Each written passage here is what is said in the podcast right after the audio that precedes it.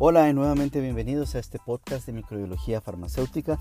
Soy Franklin Vince y nuevamente pues es un gusto estar con ustedes aquí. Me emociona bastante saber que llevamos aumentando más la información que compartimos por este canal. Eh, les cuento que ya tenemos página web eh, optimizada, microbiologiafarmacéutica.com y si la revisan se van a dar cuenta que hay un espacio de podcast donde hemos ido subiendo estos podcasts para que puedan estar allí y la gente pueda también escucharlos. Eh, tenemos otros recursos como la escuela virtual, que es un proyecto que está en camino.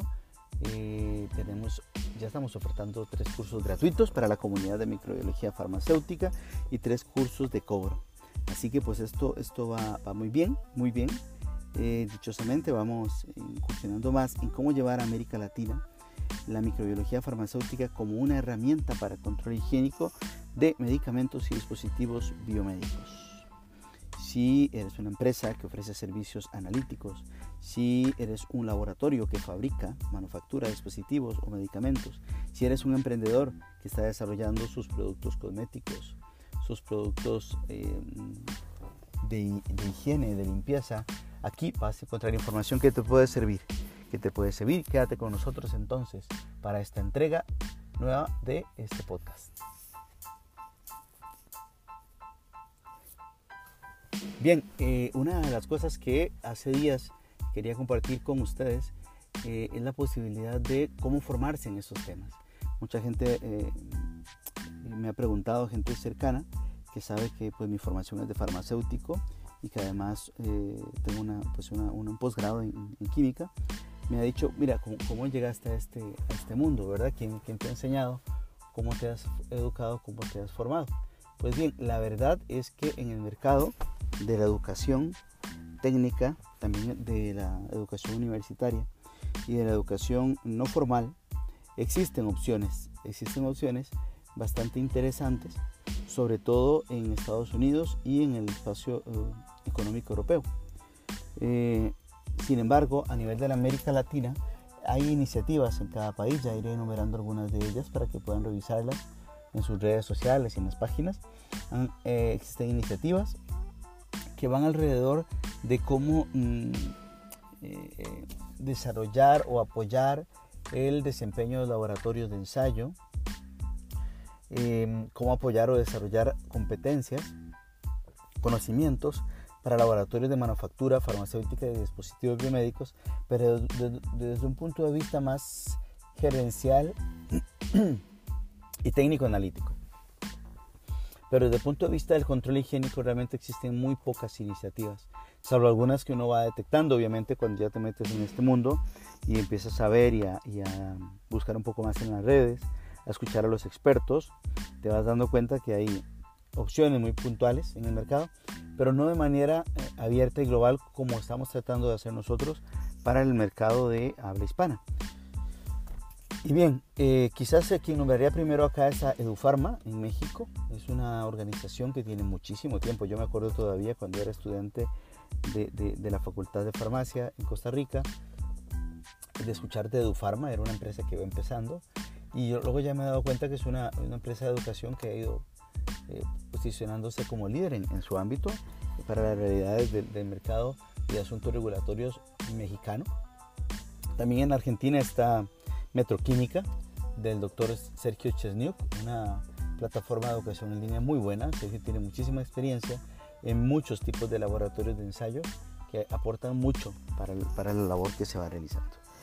En temas de microbiología farmacéutica propiamente, sé que en Guatemala, en Honduras, en Costa Rica, en Panamá, existen grados técnicos o de diplomado de microbiología industrial o de microbiología clínica que posteriormente pues logran estas personas graduadas de estos programas llegar a empresas donde terminan de afinar su conocimiento y, de desarrollarlo. Eh, a nivel universitario académico, la Universidad de Manchester, bajo la dirección del doctor Tim Sander, tiene un programa de maestría propiamente en microbiología farmacéutica, es un programa modular. De manera que si uno quiere y puede llevar todo el programa, lo puede llevar y tener al final el título de maestría en esta materia. O si quiere también puede llevar los módulos. Los módulos son muy sugestivos muy coherentes con el contenido de microbiología farmacéutica. Por ejemplo, hay un módulo sobre el sistema de aguas de una, de, una empresa o de alguna facilidad de dispositivos biomédicos y farmacéuticos y todo el, todo todo el bloque trata sobre cursos relacionados a esto, ¿no? al sistema de aguas y el control higiénico de ello.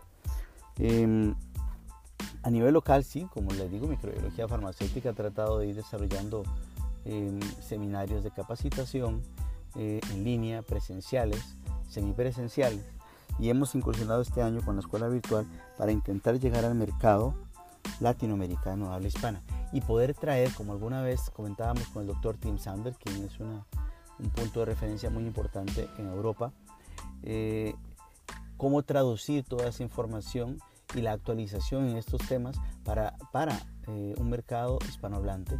Y bueno, ese, ese, esfuerzo, el esfuerzo que hacen quizás otras iniciativas en América Latina, se une, eh, se une microbiología farmacéutica. Con la diferenciación particular del equipo de trabajo, que es un equipo bastante interdisciplinario de compañeros microbiólogos, farmacéuticos y químicos que eh, conocen muy bien los diferentes ámbitos de los asuntos regulatorios en América Latina, en Estados Unidos y en Europa también la diferenciación muy particular es que nos hemos enfocado en realizar cursos, microcursos, son cursos cortos en donde mediante la herramienta didáctica de curso, de, de videos cortos de menos de 5 minutos, se transmiten uno máximo dos conceptos para ir formando todo un background de conocimiento técnico que después recae propiamente en un conocimiento práctico, porque todo lo que enseñamos en la teoría a una, a una entre comillas, rápida velocidad con los microcursos. Eh, después se desarrollan cualidades y competencias porque hay que montar los ensayos, porque eh, generamos sesiones de hands-on, de trabajo con las manos para que las personas puedan desarrollar eh, sus competencias en el ensayo particular o en, o en, el tema específico de la microbiología farmacéutica que estamos trabajando. Y bueno, recientemente hemos abierto con una universidad en Costa Rica un técnico, un grado técnico, en donde eh, pretendemos formar personas en un periodo de 12 meses con eh, cursos de manera semipresencial para que puedan incursionar rápidamente al mercado de la industria farmacéutica y biomédica, tanto en las áreas de producción, manejo de inventario, materia prima, control de calidad, análisis básicos farmacéuticos y, dispositivos biomédicos que se le hace a producto terminado, al material de empaque y a la materia prima. Estamos formando a esas personas para que puedan incursionar rápidamente en ese mercado. Este programa se llama Técnico en Industria Farmacéutica y Biomédica y lo ofrecemos con la Universidad Juan Pablo II aquí en Costa Rica. Es un técnico que está abierto al mercado internacional también, no solamente costarricense. Quien quiera formarse en estos temas, los primeros ocho cursos son cursos virtuales y los otros cursos son presenciales.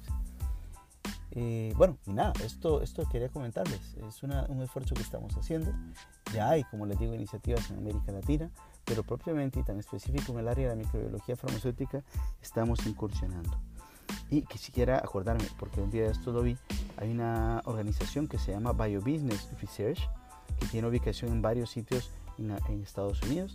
También trabajamos directamente con ellos, hemos estado en contacto, perdón, todavía no tenemos ningún proyecto de, colaboración, porque es un gente con muy alta expertise también de habla hispana que puede eh, ser interesante para nuestra comunidad, para ustedes, emprendedores, para ustedes, directores de laboratorios de ensayo, para ustedes que están tratando de desarrollar competencias en el área de la microbiología farmacéutica. Déjenos ayudarles, microbiología farmacéutica es para ustedes. Gracias y nos vemos en una próxima entrega de este post sobre microbiología farmacéutica.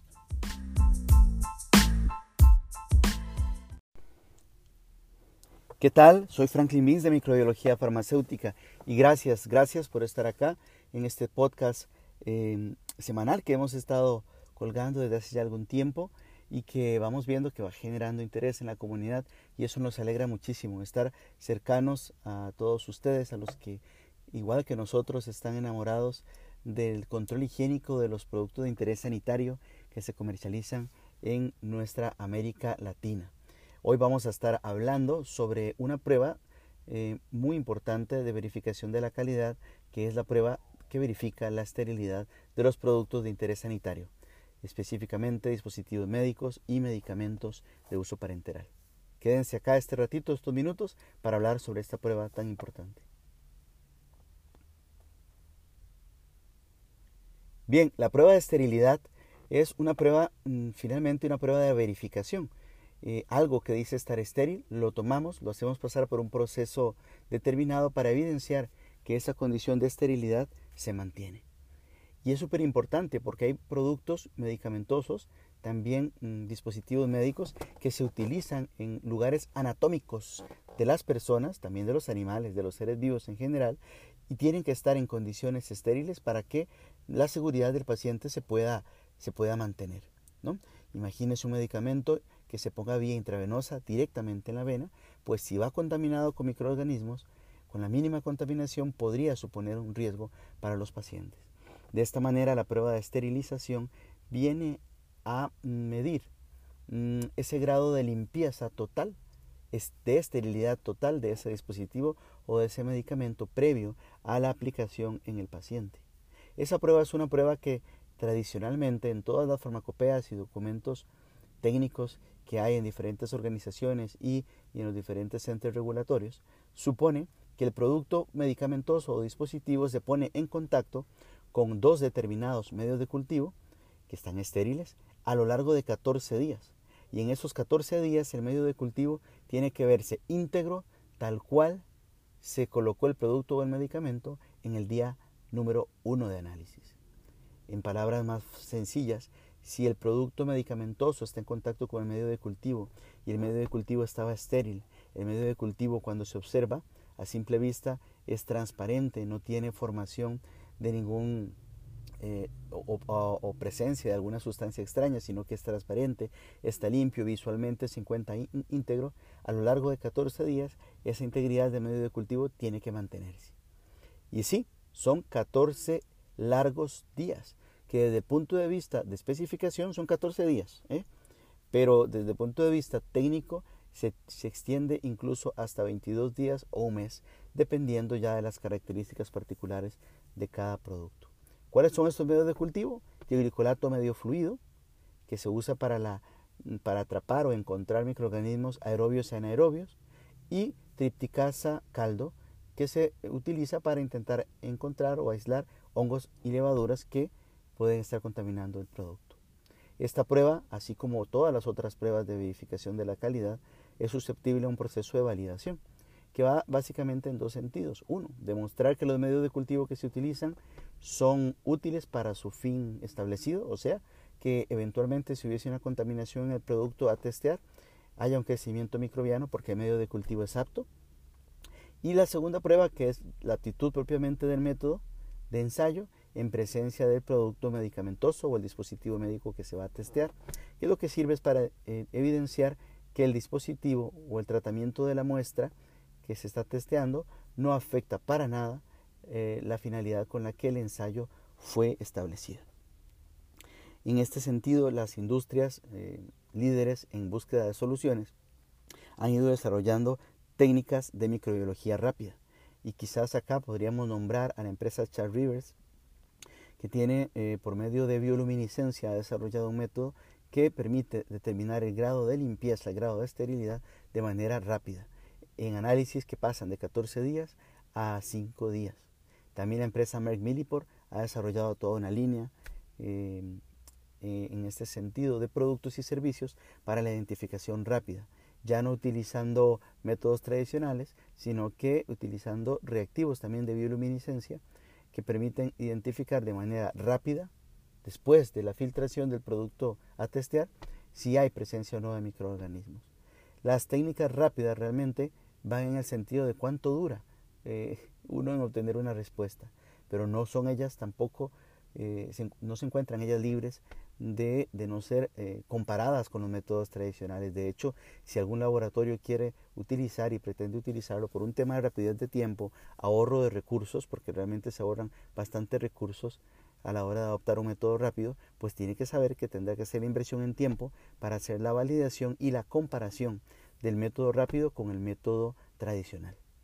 Entonces, nada, esto quería comentarles, la prueba de esterilidad corrobora ese grado de esterilidad del producto que van a utilizar ustedes, que van a utilizar los pacientes y permite de una manera mm, técnica armonizada y muy conocida con los métodos tradicionales y muy rápida de obtener resultados con los métodos rápidos, mm, estar seguros de que eh, de alguna manera el producto de interés sanitario cumple con condiciones higiénicas adecuadas para ser utilizados en los pacientes.